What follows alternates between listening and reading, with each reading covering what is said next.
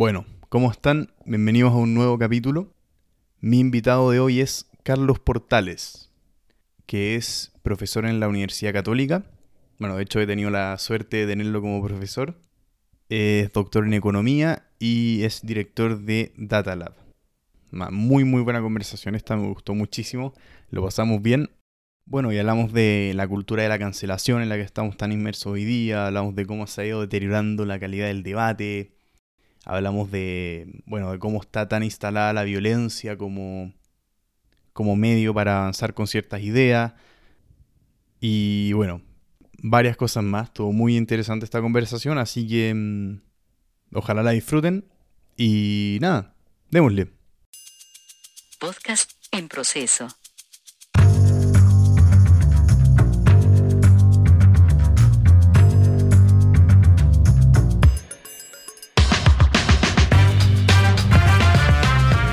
Sería interesante empezar eh, tengo un gráfico acá, que no sé si se alcanza a ver. Ahí sí, ese gráfico. Mm, ahí, ahí, ahí, ya. ese gráfico lo que muestra básicamente... Son dos, curvas. Sí, básicamente lo que muestra es el, el aumento de los intentos de desinvitar a charlistas, conferencistas o gente a debates universitarios y básicamente lo que muestra es que del 2012 hubo un aumento como del 50% y desde 2015 había un aumento como un 200 o 150%. Eh, a profesores universitarios, esto en la universidad, todo en contexto universitario. Entonces, quería empezar... ¿Universidades en todo el mundo? No, esto en Estados Unidos en particular. Pero bueno, también obviamente se ha visto bastante en Chile, sobre todo en 2018, eh, un par de casos bien notorios. Así que mm, quería empezar comentando cuál es su percepción como profesor, eh, cómo ha visto quizás el tema de que hoy día, no sé si está esta, esta sensación tan instalada de que los profesores también tienen que medir muchísimo sus palabras, ya quizás hay miedo a publicar ciertas cosas en el ámbito académico. Eh, quería partir viendo su percepción al respecto de eso. Bueno, esto es lo que se ha llamado la instalación de la cultura de la cancelación, ¿no? Mm.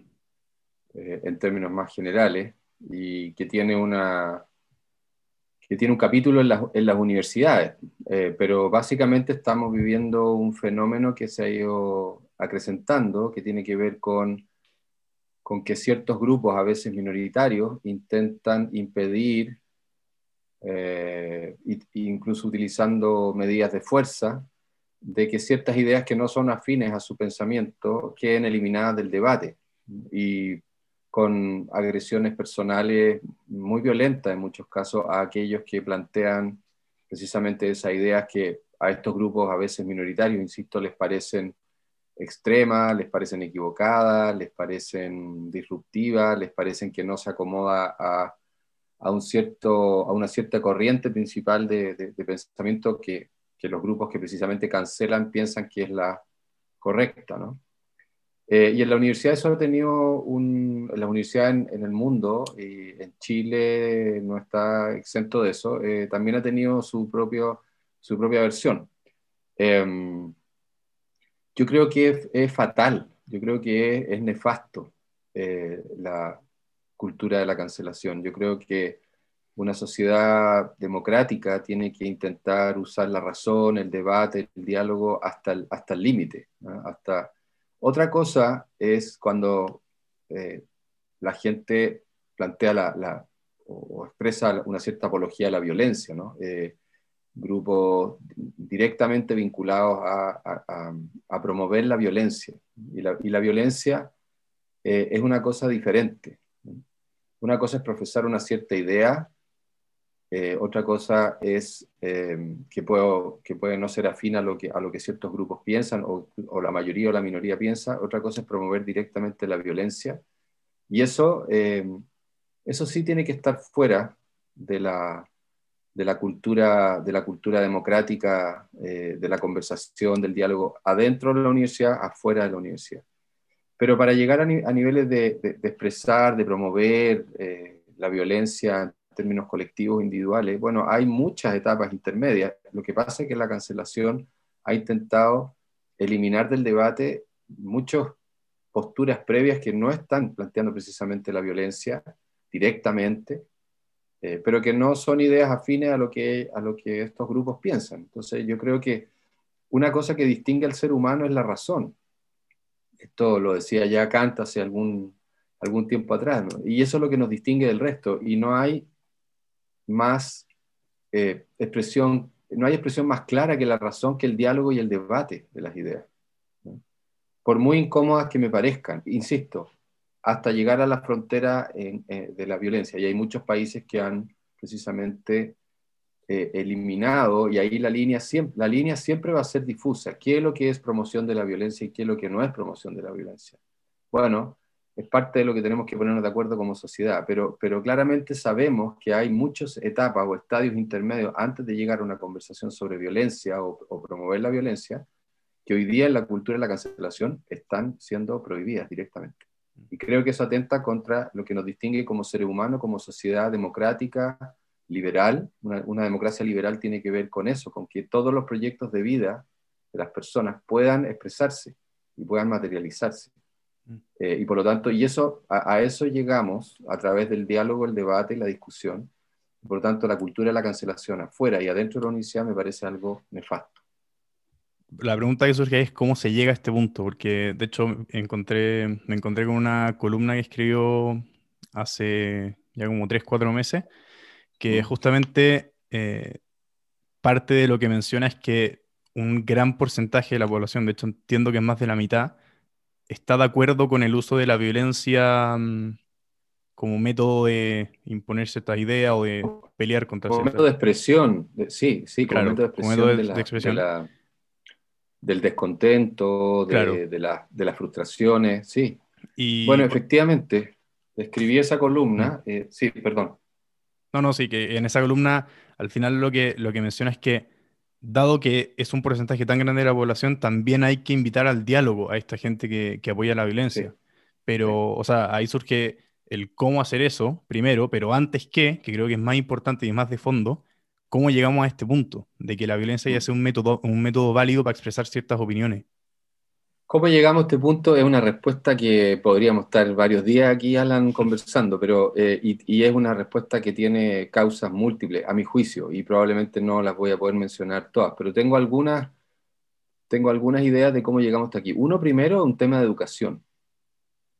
Eh, cuando en un país como este se promueve directa, abierta y majaderamente que las humanidades tienen que ir en retroceso y que tenemos que enseñarle a los niños matemáticas, eh, todas las, ciencias duras, química, eh, biología, incluso, incluso la biología nos podría ayudar un poco más porque, porque estudia organismos complejos, digamos, y, pero la química, la, incluso también, pero la matemática sobre todo, y esta idea de disminuir las horas de historia, disminuir las horas de educación cívica, estamos, estamos formando eh, gente que no para la ciudadanía, no para una convivencia democrática, cuáles son los valores democráticos, los valores de la libertad, de la justicia, de la equidad, del diálogo, de la conversación, cuál es el rol de la violencia en, las sociedades, ¿no es cierto? Y qué, efectos produce.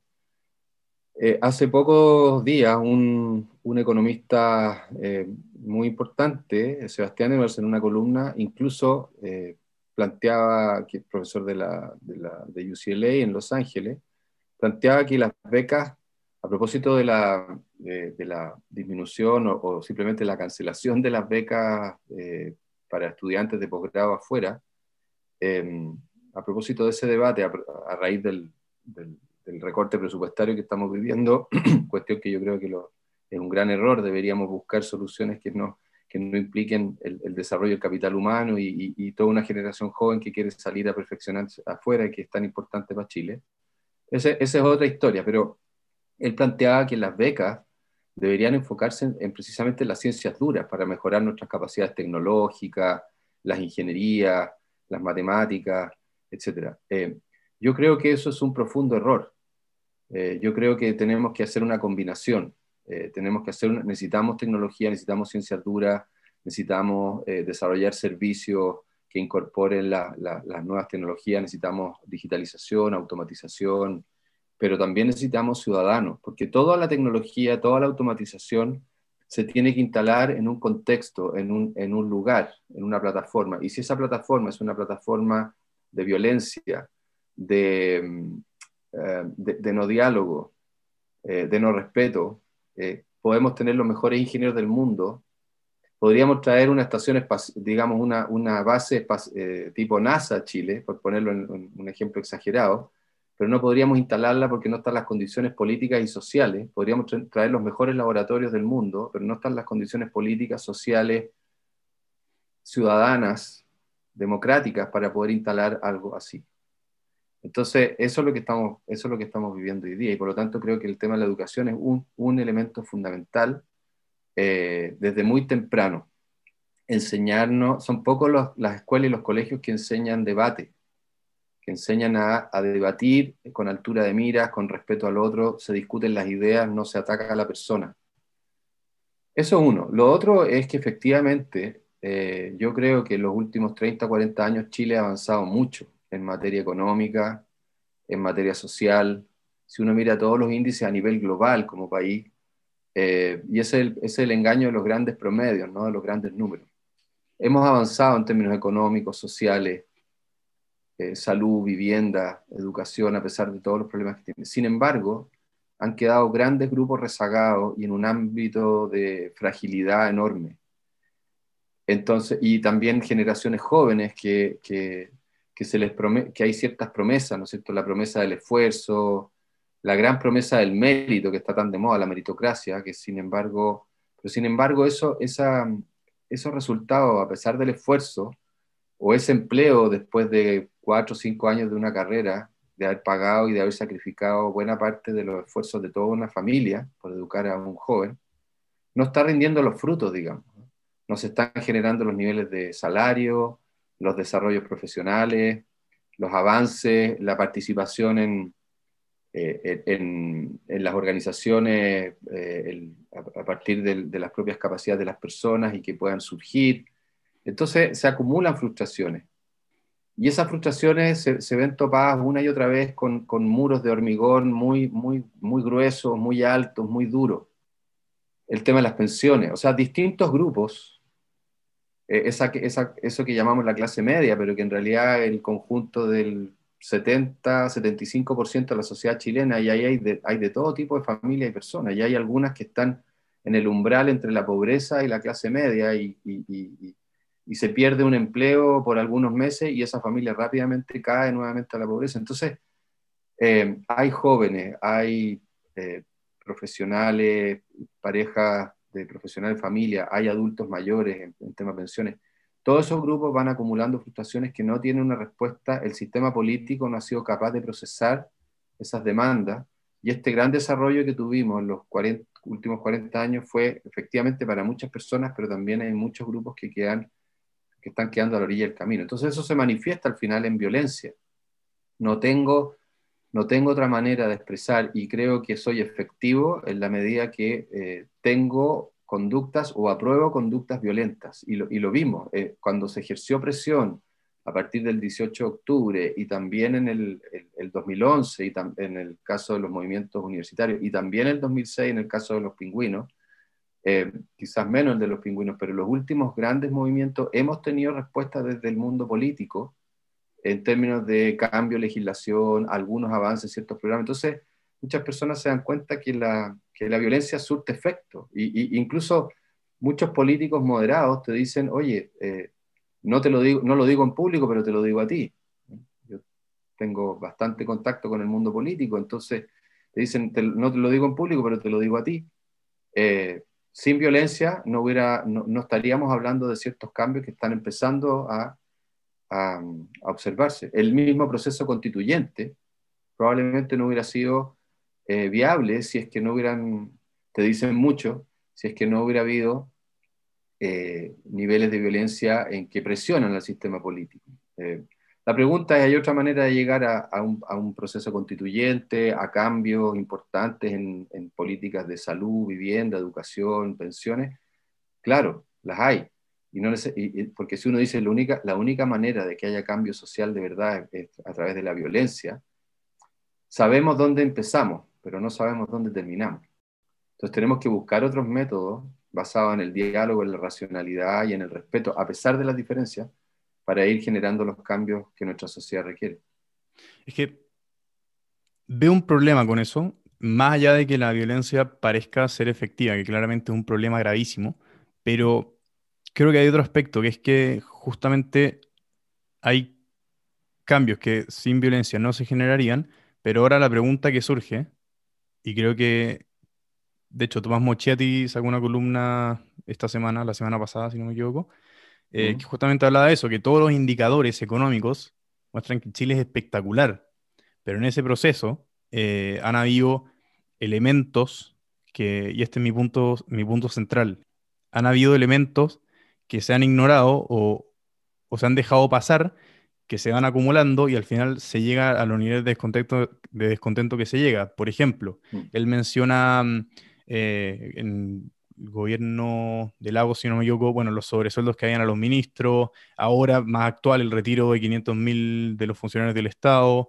bueno, la captura absoluta por eh, agentes políticos del, del Poder Judicial, por ejemplo. O sea, la, separación de poderes está muy borrosa, sobre todo hoy en día. Entonces, la violencia en el fondo puede llevar a cambios que son los que le van a ayudar a la gente. Yo cuestiono ese punto fuertemente. ¿Por qué? Porque creo que, o sea, no creo. En las encuestas de hace un año, la constitución, por ejemplo, más allá de si es una buena idea o no, si, si va a resultar en algo positivo o no, no, creo que no va más allá de eso, mi punto. Mi punto es que el 5%, 3, 3 o 5%, no recuerdo el número de precisión, pero era, uno de esos dos, de la gente veía el, cambio constitucional como una prioridad, como algo importante. Y ahora, después del 18 de octubre, mágicamente va a ser tema central. Entonces creo que muchas veces la violencia y la falta de diálogo y justamente esta irracionalidad que está tan instaurada, lo, en lo que deriva es en que se avance en políticas que son en el fondo apagar el fuego, pero no estamos apagando la cortina cuando lo que se está quemando, o sea, mientras el horno siga prendido, el fuego no va a parar. Entonces podemos apagar todas las cortinas, pero las cortinas se van a volver a encender cada cierto tiempo. Entonces creo que por más que se avancen ciertos cambios, creo que estos cambios no son la solución real que se necesita. O, o no son los únicos cambios que se necesitan. Pero, pero eh, a ver, efectivamente, hay, hay el peligro de, legislar sobre la marcha eh, bajo presión para tratar de ponerle un poco de... Es como el extintor, ¿no? Claro. ¿Ah? Pero el extintor es, un tarro relativamente pequeño, si el, si el fuego permanece, se te va a acabar el extintor y el, la fuente del fuego va a seguir vigente.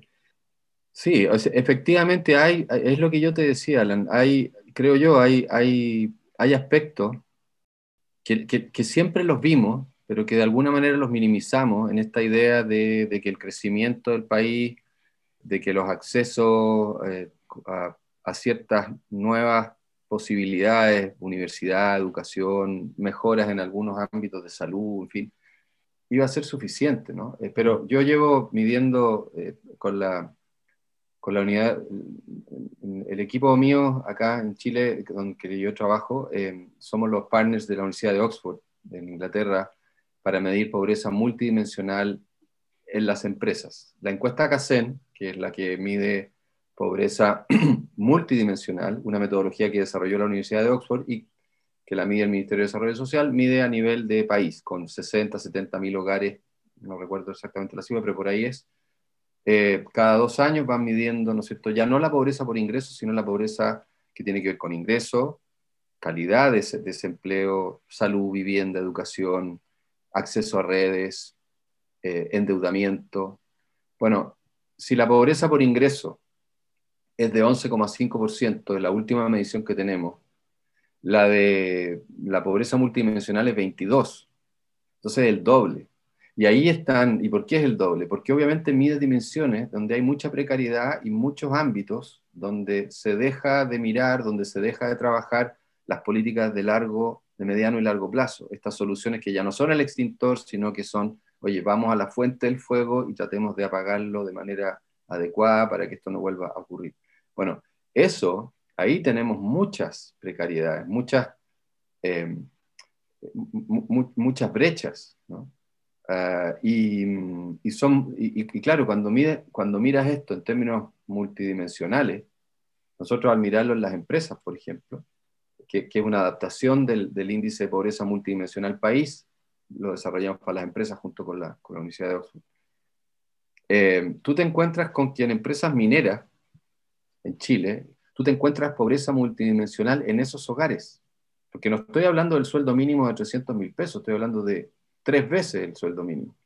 Sin embargo, cuando miras, entonces, desde el punto de vista de pobreza por ingreso no la habría, o habría mucho menos. Pero vamos a mirar la condición de la vivienda, más de la mitad de la minería no tiene, de los mineros no tienen vivienda propia. Más de, la, más de casi un 50% tiene una muy mala alimentación. Solo el 20% hacen ejercicio de manera habitual para poder mantener la salud. Eh, hay mucha, mucha brecha educacional en las familias. Más del, más del 50% de esas personas, que, trabajadores o trabajadoras de la minería, tienen que mantener seis o más personas con sus ingresos. Estoy hablando del sector que mejor paga en Chile, ¿ah? por, eso, por eso saco a colación la minería. Más del 50% de la minería destina, más del, 70, del 50% de los trabajadores destina más del 70% de su sueldo a pagar deudas. Entonces, tenemos que mirar eso más eh, eh, a, fondo y no, no legislar sobre la marcha, no discutir sobre la marcha, sino que pensar en, el, primero, visibilizar estos problemas y, eh, y, buscar las mejores soluciones. Y, esa es una de las fuentes de, de, por qué tenemos instalada esta violencia, contestando a tu pregunta anterior. Y lo otro, que no, que no abordé eso, que yo, yo efectivamente escribí una columna que se llama algo así como llegando a acuerdos con el enemigo. Sí. Porque resulta que cuando tú tienes un alto nivel de aprobación de la, de la violencia y tienes grupos violentos, eh, de alguna manera miré qué pasaba con procesos que si bien no son tan, o, o, más bien son más radicales que lo, que lo que ocurría en Chile, pero ahí alguno, uno puede captar algunas ciertas experiencias. Por ejemplo, el proceso de Sudáfrica el proceso de pacificación y transición a la democracia en Sudáfrica a mm. comienzos de los 90. Por ejemplo, el proceso Colombia, el 96, eh, con, con, la FARC, con la, prácticamente, digamos, una guerra, una guerra civil, o, o cercana a una guerra civil. Entonces, si bien no estoy de acuerdo con, con promover la violencia, creo que cuando tienes instalados a los grupos violentistas, hablemos de, eh, por ejemplo, Nelson Mandela, premio Nobel y, conocido por todos, probablemente los que nos escuchan, pertenecía a grupos eh, radicales, eh, violentistas en, Sudáfrica, como muchos otros grupos que después conformaron una, gran coalición, ¿no es cierto?, para llegar al, al, poder. Em, en el caso de Colombia tenemos la FARC, en, el caso de México, que lo, he, trabajado de cerca con la gente que está en el proceso de, de tratar de buscar ciertos caminos de paz también en México por, altos niveles de violencia que hay. Se tiene que invitar de vuelta al diálogo a, la gente que está, hay que incluirlos, eh, hay que incluirlos, porque eh, si no, eh, cualquier solución no va a contar con un porcentaje que no es tan menor y además con un, que tienen un respaldo ciudadano muy importante. Entonces hay que tratar de, de, traer de vuelta a aquellos grupos violentos a la conversación, al diálogo. Pero no para decir, no para llegar, y ahí hay toda una metodología. Por ejemplo, hay un movimiento importante ahora en México que se llama México Posible. En Sudáfrica eh, tuvieron lugar los, grandes diálogos en, el 90, 91, eh, cerca de Ciudad del Cabo, en que se integraron a muchos grupos de distintos representantes y representativos de la sociedad, no solo representantes, sino que representativos, que no es lo mismo, o sea, no solamente los típicos dirigentes, sino que gente que tuviera las experiencias de vida en el mundo agrícola, en el mundo industrial, trabajadores, empresarios, eh, gente que participa, en el caso Colombia, en los movimientos guerrilleros, eh, etcétera, ¿no? Em, profesores eh, de todo tipo de personas y, y transversales en la sociedad para buscar acuerdos y no para y no necesariamente como primera fase para decir ya tenemos que acordar tal o cual cosa, sino que la conversación era por eso, por, ejemplo, el nombre de México posible es interesante. Es decir, ¿por qué no imaginamos un futuro para este país? dibujemos escenarios. Yo estoy trabajando mucho en el tema de los escenarios ahora, dentro de las organizaciones, eh, cómo pones de acuerdo a trabajadores, eh, empresarios, pero también cómo ponemos de acuerdo a esta sociedad. Pensemos en escenarios posibles. ¿Cómo, cómo sería Chile si cada uno tira para su lado? ¿Cómo, ¿Cómo sería Chile si la violencia perdura? ¿Cómo sería Chile si, o en cambio, si cada grupo cede, hay ciertos grados de generosidad, ¿qué podemos construir? Entonces, en ese proceso, eh, se van generando ciertas confianzas, porque no estoy, no estoy empujando a un acuerdo. El acuerdo vendrá después. Después nos podremos empezar a hablar de qué cosas nos unen y empezar a trabajar en ciertas líneas. Eh, pero primero, sentémonos en una mesa, conozcámonos, entendamos quiénes son, quiénes somos, entendamos de dónde venimos, por qué decimos lo que decimos, por qué llegamos a este nivel de violencia, entonces, esos procesos han ido surtiendo efecto. Bueno, en el caso de, Sudáfrica es evidente, en el caso de Colombia con el presidente Santos también es evidente, digamos. Ah, ojo, esto comenzó en 96, pero Santos llega al poder mucho después, como seis o siete años después, mm. pero ya se había sembrado una semilla. Entonces, ese es el tipo de iniciativa que tenemos que empezar a, generar, estos diálogos transversales, eh, volver a, instalar la racionalidad, eh, el sentido de comunidad, Em, y, esto dura, y esto toma tiempo. El error de muchas iniciativas es decir, oye, sentémonos a trabajar primero. No, no hay representativos de los grupos, sino que más bien siguen siendo grupos de elite que se, que se juntan a acordar ciertas cosas que después no tienen ningún grado de representatividad. Y esto vale para la sociedad chilena, pero también vale para las conversaciones adentro de una empresa, en la Araucanía, eh, en, en, muchos ámbitos eh, que, en que tenemos grandes niveles de tensión. Y después, con esa confianza, vamos buscando algunos caminos de acuerdo y la historia reciente nos muestra que es posible, pero que toma tiempo. Mm. Y que tiene que traer y tiene que ser transversal, representativo, tiene que haber un ánimo, un ánimo de, decir, por el camino que vamos, eh, probablemente no es posible eh, eh, perpetuarlo y vamos a, vamos a terminar en, mayores grados de violencia. pero por eso incluso yo soy partidario de incorporar a los violentos en ese proceso de diálogo e intentar ese esfuerzo racional de conversación. Creo que tocó el punto central ahí y de hecho creo, eh, con esto me refiero al tema de que en vez de que cada grupo tire para su lado y trate en el fondo imponer su agenda, eh, el tratar de ceder un poco, el tratar de buscar acuerdos y decir cómo logramos el mejor país posible. Creo que ese es el punto más importante. Y acá, de hecho, justo mm, eh, el día que nos pudimos grabar, en ese rato mm, escribí una columna, que todavía no sé si publicarlo o no, porque, bueno, pero es sobre la... Pero eso, eso es lo que estamos hablando, que si el miedo es a la cancelación, hay que, hay que si uno, si uno tiene buenos argumentos, si uno cree, si ha reflexionado, hay que generar ese, ese debate. O sea, Sí, eh, sí, es verdad. las leyes mordazas son, son horribles. Mm. Eh, toda esta idea de la...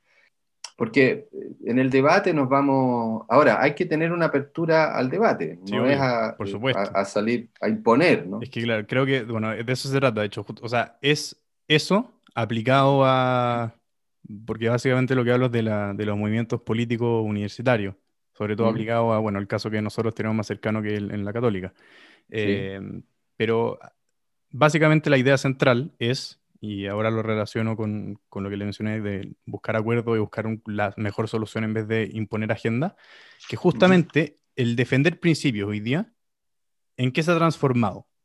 Antiguamente era más, ¿no? Tampoco es que antiguamente todos eran filósofos y intelectuales expertos en todo, pero... pero conflicto y violencia ha habido siempre. Pero, pero creo que la gente en las universidades, incluso los, los, jóvenes en las universidades, la gente que, que, llegaba a tener cargos políticos, la representación más gráfica de esto es Roma, en el fondo, que, en el fondo el Senado eran los sabios de la sociedad. Ese es como el, el, ideal, en el fondo, la, caricatura, digamos, de esta, de esta imagen. Pero ¿qué pasa? Que básicamente el defender principios hoy en día, ¿en qué se ha convertido? Ya no es en, mira, yo creo que esto, esto, esto es mejor, eh, no, sé, la gente del Partido Socialista puede decir, mira, ¿sabéis que yo creo que el socialismo es lo mejor para la sociedad porque va a traer eh, más justicia, más no sé qué, y la gente más de, mm, que cree más en el capitalismo, en la libertad de mercado, puede decir, no, sabéis que mira, yo creo que esto es mejor porque ta, ta, ta. ¿En qué se ha convertido hoy en día? En que como hemos simplificado, sobresimplificado todas las teorías que hay detrás de esta, de esta ideología, ¿en qué sentido? Eh, usted se lee un libro, perfecto, usted se lee cualquier cosa, usted va para simplificar el ejemplo, usted se lee el manifiesto comunista. Entonces ahora va a hacer un curso del manifiesto comunista, pero en el curso del manifiesto comunista tiene que tratar de simplificarlo. Perfecto, en ese curso eh, había un alumno que después pasó a ser diputado. El diputado ahora eh, vocifera como su ideal, plantea lo que escuchó usted en ese curso, y el joven que está recién entrando a la universidad escucha lo que dice ese ahora político y repite eso. Entonces, ¿en qué termina esto? En que sobresimplificamos tanto las cosas que finalmente hoy, y a esto, esto a lo que llego con mi columna básicamente, que los jóvenes en los, en los movimientos universitarios políticos, lo único que son es vociferantes o grabadoras que repiten slogans. Y esto se replica de manera clarísima en el, en el Congreso, o sea, en el Parlamento que tenemos actualmente, en que hoy todo es repetición de slogans y todo es avance de agendas, ya desligándose un poco de si son efectivamente lo mejor o no. Siento que hay un desentendimiento si, de si las soluciones que estamos planteando efectivamente son las que van a ayudar a la gente, sino que es, yo quiero imponer esta agenda porque es la agenda que me, que me enseñó mi profesor en el colegio, o es la agenda que me enseñaron en mi casa, o que me enseñaron en, en la juventud del partido, donde sea, pero básicamente es eso, es la imposición de una agenda. Y, de manera muy simplificada, ¿no? Muy simplificada, de hecho creo que ese es un gran, gran problema. Porque, de hecho, porque justamente, déjeme, con esto termino, pero estaba escuchando un debate de, seguramente lo voy a pronunciar mal, pero del, del CISEC, creo que se llama, el, el intelectual marxista. Bueno, estaba escuchando un debate de él con Jordan Peterson, que justamente era a grandes rasgos capitalismo versus marxismo y cómo esto afectan a la felicidad. Bueno, pero ¿y por qué se lo menciono? Porque hace poco vi una noticia en Chile, en un medio de comunicación, no sé, Mega, Chilevisión, alguno grande, eh, o sea, la noticia era, era, no era una fake news, estas que salen en las redes sociales, a eso me refiero, pero básicamente decía que Zizek, eh, seguro lo estoy pronunciando mal, pido disculpas, pero estaba a favor del apruebo y de la violencia como método de, de, expresión y toda la cuestión. Perfecto. Ahora, yo escucho el debate, escuché el debate, que es un debate de tres horas, y cuando uno entiende la profundidad del análisis, la, en la comprensión de la teoría marxista que tiene él versus la que usan quienes lo siguen o quienes lo escuchan, para defender el, por ejemplo, en este caso el marxismo, es, o sea, están a años luz de distancia una de la otra. Entonces, lo que me di cuenta ahí es que, sí, eh, bueno, te dicen sí, que es marxista, por ejemplo. Está bien, pero, pero el análisis que tiene, la comprensión que tiene, y de hecho, en, ha escrito muchos libros en que es muy, muy crítico del, del, manifiesto comunista, por ejemplo. Pero ¿qué hace la gente? Ah, este gallo es marxista, entonces, no sé si se entiende, pero lo usan para validar algo que lo, ni siquiera entienden lo, que es. clasifica lo clasifica rápidamente eh, en un, en, de manera como unidimensional, o mm. sea, es, es blanco-negro, es marxista. Y la verdad que Sisek, si bien obviamente tiene cierta, eh, apoya ciertas mm. ideas marxistas, Sisek es un gran provocador. Mm. Sisek no es un, eh, a pesar de que de repente lo dice, pero básicamente uno se da cuenta que no es un promotor de la violencia, es un provocador, por supuesto que tiene ideas más vinculadas al, al marxismo, pero pero finalmente eh, también tiene muchos, muchos elementos y muchos planteamientos que son relativamente moderados y uno podría acercarlo a la socialdemocracia, mm. eh, mucho más que a conceptos marxistas. Entonces, ahí está el poder, el poder entender, seguir ah, la complejidad y, no quedarse con la, la idea de la etiqueta. Mm. Es muy, está muy difundida. Bueno, y tampoco Alan ayudan mucho las redes sociales, porque con 140 caracteres en Twitter y con la instantaneidad y, todo lo, breve, con ese chispazo que hay que generar en Instagram, ¿no es cierto? Esa, eh, no te permite, no son, momentos, no son em, espacios de reflexión, salvo que esas mismas plataformas, particularmente Instagram, por ejemplo, ha ido generando esta posibilidad de, debates eh, en los cuales a mí me ha tocado participar y también ver, eh, en que, pero ya estamos hablando de otra instancia, o sea, las mismas plataformas pueden servir para algo muy nefasto y nocivo, como la sobresimplificación, como el etiquetado fácil, bueno, la funa, la violencia, mm. eh, y también pueden servir, bien utilizadas, como plataformas de diálogo y discusión. Eh, por lo tanto, la pregunta nuevamente es cómo las usamos y eso va a depender mucho de cómo, cómo estamos educando a nuestros jóvenes, cómo, eh, en términos de una cultura democrática de la conversión, y, usar todas las instancias para este diálogo que puede ser fructífero, ¿no? Mm. Eh, la herramienta en sí no es mala, lo malo es cómo lo usamos muchas veces. Eh, las redes sociales se las critica mucho, pero podríamos hacer un uso de redes sociales de otra forma, mm. como lo estamos viendo. Mm. Em, entonces, eh, sí, yo, creo que, yo creo que el etiquetado y la sobresimplificación es parte de nuestro mundo y quizás ese es un tercer elemento, junto con la educación, junto con la los problemas estructurales de la sociedad no resueltos, la existencia de las redes sociales y el mal uso de las redes sociales, eh, difunde una cultura de la intolerancia, permite una cultura de la intolerancia, eh, y ahí, ahí tendríamos que, ahí también hay que trabajar, porque podemos, insisto, podemos usar las redes sociales como algo eh, muy constructivo o una plataforma inigualable, mucho más democrática. Si uno lo piensa, o sea, las redes sociales es lo más democrático que hay. Pero la democracia eh, o, los espacios democráticos también pueden ser mal utilizados y aprovechados por grupos y por personas eh, que no tienen esos conceptos de ciudadanía, de democracia liberal, de respeto, aún en una oposición tremenda, yo puedo estar mm. tremenda, tremenda eh, eh, distancia de lo que piensa otro, pero no por eso lo voy a anostar, funar, eh, tener conductas, actitudes violentas.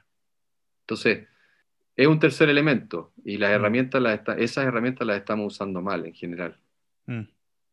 de hecho, creo que un segundo aspecto de lo que dijo antes con respecto a la desconexión de la élite creo que hay, que hay otro factor bien, bien importante, que esto sí creo que, que sería muy interesante cuál es su punto de vista, es que, eh, bueno, una charla que escuché, se me olvidó el nombre, pero básicamente lo que decían era que, el punto central era que las, la élite chilena, agarremos a los principales empresarios, agarremos a, los hijos de estos empresarios y veamos cuántos libros han leído.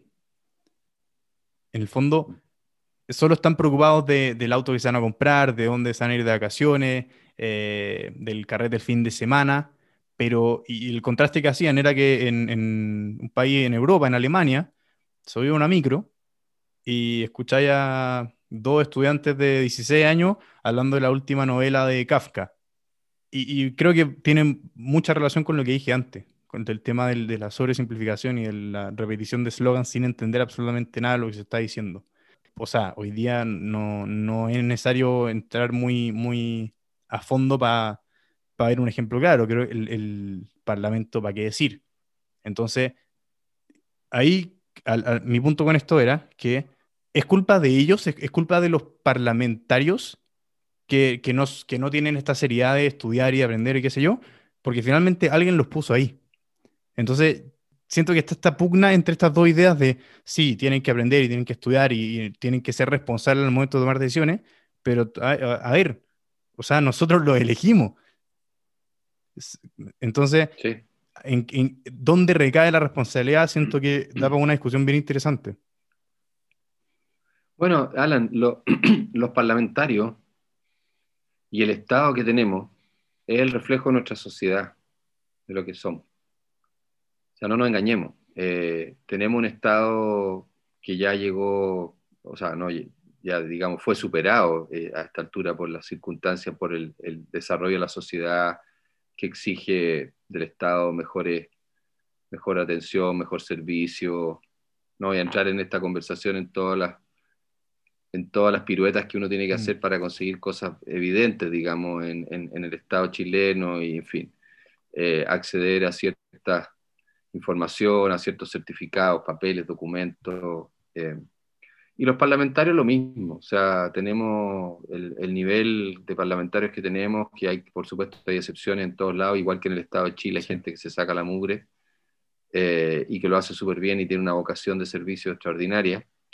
Pero, pero si uno mira el, el conjunto más bien general, refleja una pobreza en formación, en educación, eh, en, en cultura. Eh, y la élite chilena es muy inculta. La élite chilena eh, lee poco, Mm. por decir casi nada, y estamos hablando de políticos, empresarios, eh, personas con, con connotación, con, con impacto público relevante. Eh, y eso te lo muestran todas las estadísticas. eh, y eso ha ido empeorando.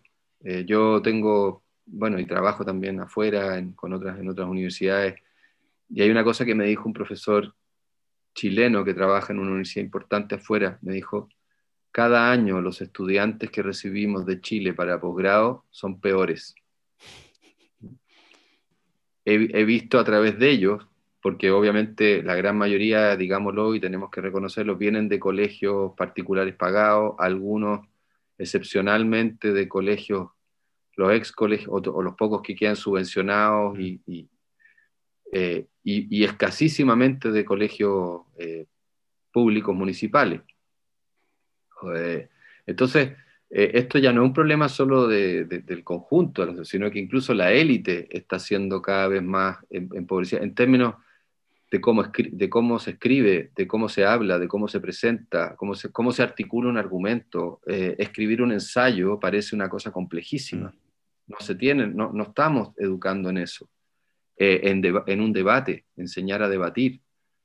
Entonces, eh, estamos viendo el reflejo de eso, de un modelo que se agotó y que tenemos que incorporarle nuevos, nuevas fuerzas, nuevas energías, eh, nuevas miradas, y ahí bueno, de, de, nuevo viene la confluencia, ojalá, de, de, de muchas fuerzas y de las generaciones jóvenes y de lo que estás haciendo tú, por ejemplo, en este tipo de iniciativas, de, de tratar de, elevar el debate, Mm. de, traer gente que tiene ciertas miradas y, y generar una, al, al, al, al publicarlo en, en, en plataformas eh, digitales, redes sociales, bueno, se va generando una, una conversación y a lo mejor esto da pie para, para otras discusiones que cada uno pueda tener en, al, al, interior de su, de su, hogar, de sus amigos, de la universidad.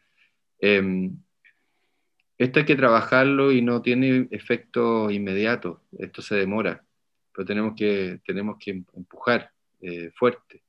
Mm. Um, porque, porque si no estamos socavando las bases de una cultura democrática, liberal, eh, en términos liberal, eh, con esto me refiero a, a, a, poder expresar en una sociedad que se va difer diferenciada, pues si ya no tenemos homogeneidad, tenemos mucha diferenciación, por suerte, digamos.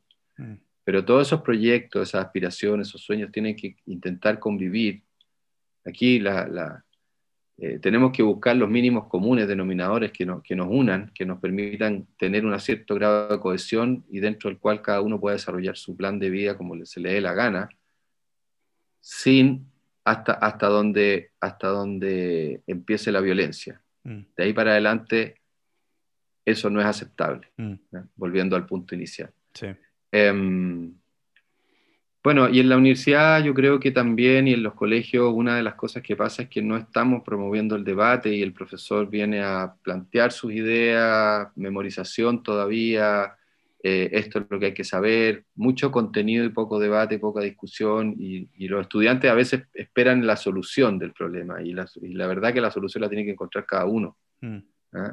Hay tecnología, hay cosas que tenemos que que, que, hay una solución, digamos, eh, porque son temas más o menos concretos. Pero los grandes problemas, los problemas más difíciles, no tienen una solución evidente y hay que ir construyendo esa solución. Mm. Eh, y eso se hace conversando. Mm. Así que también creo que ten, ta, las universidades tienen que, tienen que pensar eh, cómo, cómo, cómo, enseñamos también. Mm. Uh, hay, un, hay un, pequeño, un pequeño hilo de luz de esperanza. Hoy día estaba leyendo en un diario en la mañana que la compra, al menos la compra del libro y la lectura, eh, esto lo daban, los datos los daban las personas que están vinculadas al, mundo de las bibliotecas y sobre todo digitales, ha aumentado durante el periodo de pandemia. ¿Será porque se nos vienen o, se nos ha instalado un periodo en que nos empezamos a cuestionar cosas y tratamos de buscar respuestas? ¿Será porque no hay, no hay mucho más que hacer y que entonces pongámonos a leer? Espero que no sea eso. bueno, también todo sirve, ¿no? Pero, pero podría ser el inicio o podría, podría ser que hay muchos que dicen que no vamos a cambiar nada después de salir de esta pandemia, que vamos a seguir exactamente igual y estamos esperando, estamos esperando que se abra la puerta, estamos calentando motores para seguir haciendo la misma vida que teníamos antes. Mm. Otros eh, dicen, no, esto va a provocar algún tipo de reflexión, ya lo está provocando y, y, vamos a salir distintos como sociedad y como personas. Y ojalá ir en la dirección de la que estamos conversando hoy día. Mm. No lo sé. Bueno, yo ahí... ya veremos. Yo la verdad es que soy bastante pesimista porque creo que, tenemos muy mala memoria. Ah, no, no, yo, bueno, aquí estamos en desacuerdo. Yo soy un optimista, pero así tremendo, así como, mm. como enfermo de, de optimista, porque Mira, por una sola razón, Alan, porque el que se dedica a la educación como yo tiene que ser optimista. Claro. Porque educar significa sacar lo mejor del otro. Eh, digamos, ese, es hmm. el, el, origen de la palabra educar. Entonces, si uno no cree en el otro, hay que dedicarse a, otra cosa, pero no a hmm. educar. Porque uno tiene que ver que en cada persona, en cada muchacho, muchacha, hay un potencial. Hmm. Y, ahí y eso es lo que hay que pinchar, empujar y, tratar de promover y dar toda esta idea de la autoconfianza, decir, oye, eh, aquí pueden haber cosas de las que discutamos que te empiecen a interesar. Mm. Eh, hay que remecer, hay que, pero sobre todo hay que, hay que estimular. Eh, y, por eso que el rol de la educación es tan importante y ahí conecto con lo primero. Y, parte, mm. y buena parte de esta crisis tiene que ver con eso con, cómo estamos educando, qué estamos educando, en qué estamos educando. Em, así que yo soy tremendamente positivo, a pesar de que el, el entorno a veces uno lo haga como, a decir, claro. Eh, medio quijotesco, ¿no? Sí. Eh, pero si, no nos podemos rendir, porque si no caemos en manos de los que tú mencionaste al principio, de los grupos extremistas, simplificadores, etiquetadores. Em, eh, que creen tener, y eso, eso en, definitiva es lo que llamamos el populismo, simplificar el problema y ofrecer una solución fácil. Mm. Bueno, he estado como mucho siguiendo eh, esta serie Borgen, no sé si la has visto. No. Ya, es como un House of Cards, pero bueno, eh, en versión danesa. ¿no? Es una mujer que llega a ser primera ministra de, Dinamarca. Pero una cosa que me llamó la atención, bueno, ella, ella obviamente vive las contradicciones de todo político y, tiene, y en ese sentido tiene un cierto grado de realismo en la serie, porque mm. ella es madre de dos hijos relativamente chicos, jóvenes, entonces tiene que conciliar esos dos roles, ser primera ministra y, ser mamá, mm. em, junto con, por supuesto, con el padre de los hijos, pero, pero tiene un rol Y lo otro es un debate muy interesante entre el poder y los principios. Porque en el caso de House of Cards son como todos malos y cada vez más malos, digamos. Eh, eh, pero en el caso de esta serie, que recomiendo, em, hay un debate de ella y, de, y del grupo y del, del, partido que intenta empujar de, de, cuáles son nuestros valores. Hay un cuestionamiento permanente entre tener, tener capturar poder para mm. poder plantear tus ideas, pero al mismo tiempo no traicionar tus propios valores y principios. Mm. Y, los, y, lo, interesante es que uno ve en muchos pasajes, y no, quiero, no voy a hacer spoiler obviamente, uno ve muchos pasajes de esta serie cómo e, e, este grupo, o ella en particular, dice, me tengo que formar, tengo que saber de lo que estoy hablando. Entonces, invitan a un candidato a premio Nobel, y, yo nunca he visto esta escena, y me ha tocado participar en campañas, bueno, en algunas campañas políticas lo he visto, pero la gran mayoría no. llega este señor, este personaje, candidato a premio Nobel, y a todos los principales dirigentes y, muchas personas del partido empieza a formarlo, y con, agarra una pizarrita y le empieza a enseñar economía, es decir, por qué tenemos que ¿Por qué el impuesto a los super ricos puede ser una mala idea? ¿Por qué tenemos que promover el tema ecológico? Y entonces ahí uno ve curvas y, ve que hay una formación. Bueno, eso, los partidos políticos históricamente fueron grandes formadores. Mm. Hoy día eso se perdió, entonces llegamos a esa discusión empobrecida de los 140 caracteres, de la cuña. Pero pienso, pienso que podemos recuperar algo de eso. Pienso que en algún minuto las sociedades topan fondo. Eh, y, no, y no basta con eso, sino que también tiene que haber iniciativas como las tuyas mm. De promover este debate y tratar de, generar esta construcción colectiva de, cómo queremos vincularnos, qué cosas debemos, deberán ser aceptables, qué cosas no, mm. y cómo nos acostumbramos a conversar para construir un futuro común. Mm. Quiero vincular eso con, ya para ir terminando, que el último tema que quería plantearle es justamente en este, en este aspecto de que se perdió de que los partidos sean formadores y se perdió el diálogo racional y la, polarización, etcétera. ¿Cuál es su, diagnóstico en respecto a que eso se lo planteé en el correo mm, cuando limité el podcast, de la desaparición del, centro político? En particular a, partir de su, de su experiencia con, Fuerza Pública, después con Ciudadanos, eh, que, al final... ¿Por qué se lo pregunto? Porque finalmente por más que uno pueda estar de acuerdo o no, pero, pero lo que sí representa esta parte o esta, este grupo de políticos que ya no existe o que está muy, muy marginalizado, eh, es, esta, idea quizás conciliadora, más racional, más tratar de, de efectivamente buscar un diálogo. Y uno, uno diría, uno tendría que pensar que la mayoría de la población e, está en esa parada, o eso es lo que a uno le gustaría creer, pero desde el 2014 eh, que entiendo que fue cuando se fundó, 2013, perdón, Fuerza Pública, bueno, eso ha ido desapareciendo cada vez más.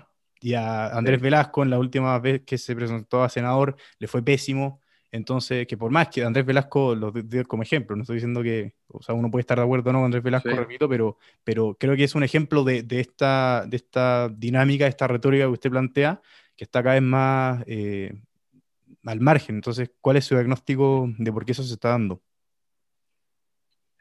Eh, aquí hay una paradoja que es muy interesante, porque mm, todos los políticos, hoy día, si uno mira la prensa de hoy precisamente, todos los políticos dicen que necesitan al centro. Porque desde los extremos tú no puedes ganar las elecciones, mm. necesitas moverte hacia el centro. Ahora, ¿cómo conquistar el centro? Eh, ¿cómo, cómo, cómo lograr ese espacio, ganar ese espacio territorial político, digámoslo? Es complejo porque las ideas de centro son ideas, no, es, no es el punto medio entre la izquierda y la derecha. El centro tiene ideas propias, pero son mm. difíciles de instalar. Son difíciles porque volvemos a lo anterior. Es mucho más fácil plantear una cuña bien radical. ¿ah? Vamos a ponerle impuesto a los súper ricos. Vamos a eh, generar una eh, eh, igualdad total en, temas de educación. Entonces, son son una frase, un, titular, una cuña. Pero las sociedades son complejas y el centro, el centro político, e, es, un, es un mundo ideológico complejo, porque, em, por ejemplo, eh, plantear ciertos principios en los que yo creo que es la, igualdad democrática, ¿no? Es mm. decir, eh, eh, para mí el concepto de libertad es, no es el concepto de los libertarios, en que dicen que libertad es hacer básicamente todo lo que tú quieras hacer sin, y, evitar por todos lados eh, la intromisión de otros en tu propia vida, en, tu propia, en, todo tu ámbito vital. Sin embargo, eso es inviable desde mi punto de vista eh, si uno quiere una sociedad que, que funcione, si no tenemos eh, un conjunto o todas las personas con niveles mínimos en, ciertos aspectos como vivienda, como educación, como mm. salud, porque vamos a tener los problemas que hemos visto que se han manifestado a partir del 18 de octubre. Pero ¿cómo hacemos eso? ¿Cómo, cómo, cómo, eh, cómo planteamos esas ideas de, también con, que requieren un, cambio que, va siendo gradual? Las sociedades no pueden pasar de un estado A a un estado Z de un, de un año para otro. Eh, entonces, eh, el concepto de libertad, de igualdad, que no es la igualdad total en todo, ni tampoco es la libertad completa, que es más fácil de empaquetar, encasillar y envasar en una, en una cuña, Porque alguien me va a decir, bueno, pero tú quieres, entonces, ¿hasta dónde llega la... ¿Qué es lo que es igualdad democrática? Pensando en autores como Elizabeth Anderson, por ejemplo. Mm. Eh, bueno, es eso. No quiero que todo el mundo tenga un yate de super lujo, digamos. No quiero que todo el mundo tenga helicóptero.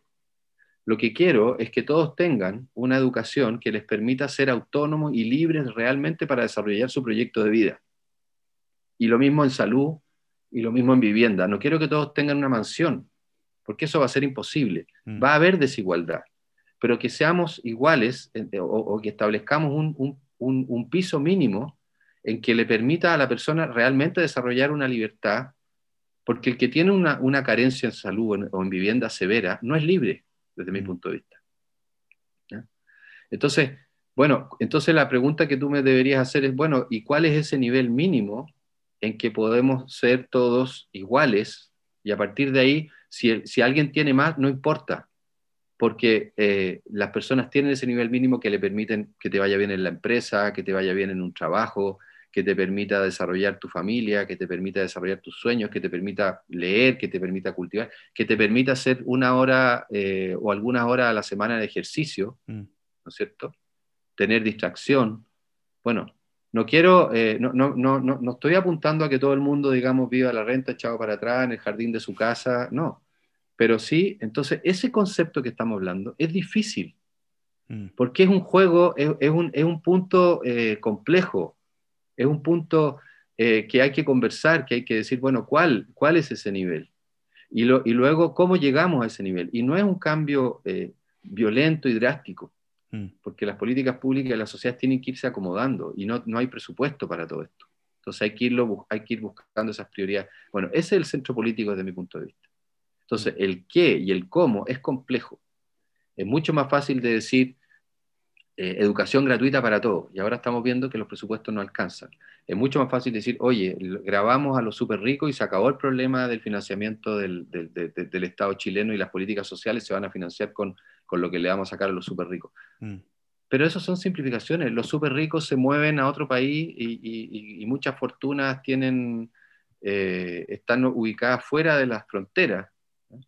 Eh, por otro lado, eh, esa, misma gente dice, no, pero tenemos que promover el emprendimiento. Si yo soy un emprendedor y hay un impuesto a los súper ricos, no quiero emprender porque si me va bien, ya me va a caer el... Entonces, Ojo, ¿ah? no tengo, no yo, creo que una, hay, una, cuestión de ineficiencia, pero el mm. eslogan está. Entonces, ahí tenemos un problema, y, también tenemos un problema que, particularmente en el centro político, entonces tenemos un problema de que el qué es complejo, pero creo que es necesario en una sociedad compleja. Segundo, el cómo también es complejo porque hay que ir buscando cambios graduales en una sociedad que no somos ricos.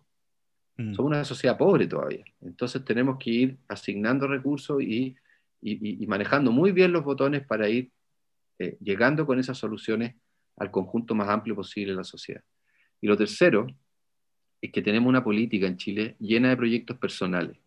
Entonces uno ve cómo desde la, desde la derecha, desde la extrema derecha, de la derecha, el centro, la izquierda y, la izquierda más extrema, el sistema se empieza a pulverizar. Y, cada uno, y entonces se, empiezan a crear kioscos chicos. En la medida que no estoy de acuerdo con el otro, creo mi propio pequeño mm. partido. Y, hoy día tenemos eh, en, la derecha y en la izquierda y en el centro, tenemos puro un archipiélago. ¿ah? Entonces, eh, por lo tanto, buscar eh, buscar acuerdos y, cierta generosidad para construir coaliciones que puedan eh, darle gobernabilidad y puedan eh, buscar ciertos grandes acuerdos, hoy día se está haciendo muy difícil porque estamos traspasados por el individualismo eh, dramático en el, en, el, en el, mundo político. Entonces, el concepto de la política, de los acuerdos, algunos han planteado un régimen parlamentario porque ayudaría a, integrar, a buscar coaliciones, ¿no es cierto? Puede ser, puede ser algún grado mayor de parlamentarismo, eh, la solución no lo sé, habría que, habría que verlo, hay un debate sobre eso, pero, pero también no sacamos nada con tener un cierto esquema de, eh, digamos, un sistema político si no tenemos una cierta formación y la importancia de esta búsqueda de, de acuerdos, de la responsabilidad, de la formación. Y el centro probablemente por la complejidad que tiene de instalar esas, esas ideas que no son extremas y que el blanco y negro siempre es atractivo, porque siempre es más fácil de comunicar, tiene un problema doble. Mm. Um, y así que, ah, eh, pero, pero no, no pierdo la, la, esperanza y la capacidad de ir, de ir tratando de buscar ese, es, e, e, esos objetivos sobre todo que, y pensando en alianzas algo más, más grandes, como los políticos eh, de, los distintos, de los, más bien de los extremos, tratan de buscar el centro, bueno, por ahí mm. pueden surgir alguna, alguna nueva eh, integración, coalición eh, interesante que pueda ir dándole forma a este proyecto más integrador de, sociedad que necesitamos. Bueno, ojalá verlo en algún, cargo, en algún cargo político liderando estos cambios. Pues, por o sea, no, no, no eh, eh, aquí hay importancia de, plantear ideas, proyectos, también hay, hay gente que le interesa más la llamada primera línea, ¿no? En la política.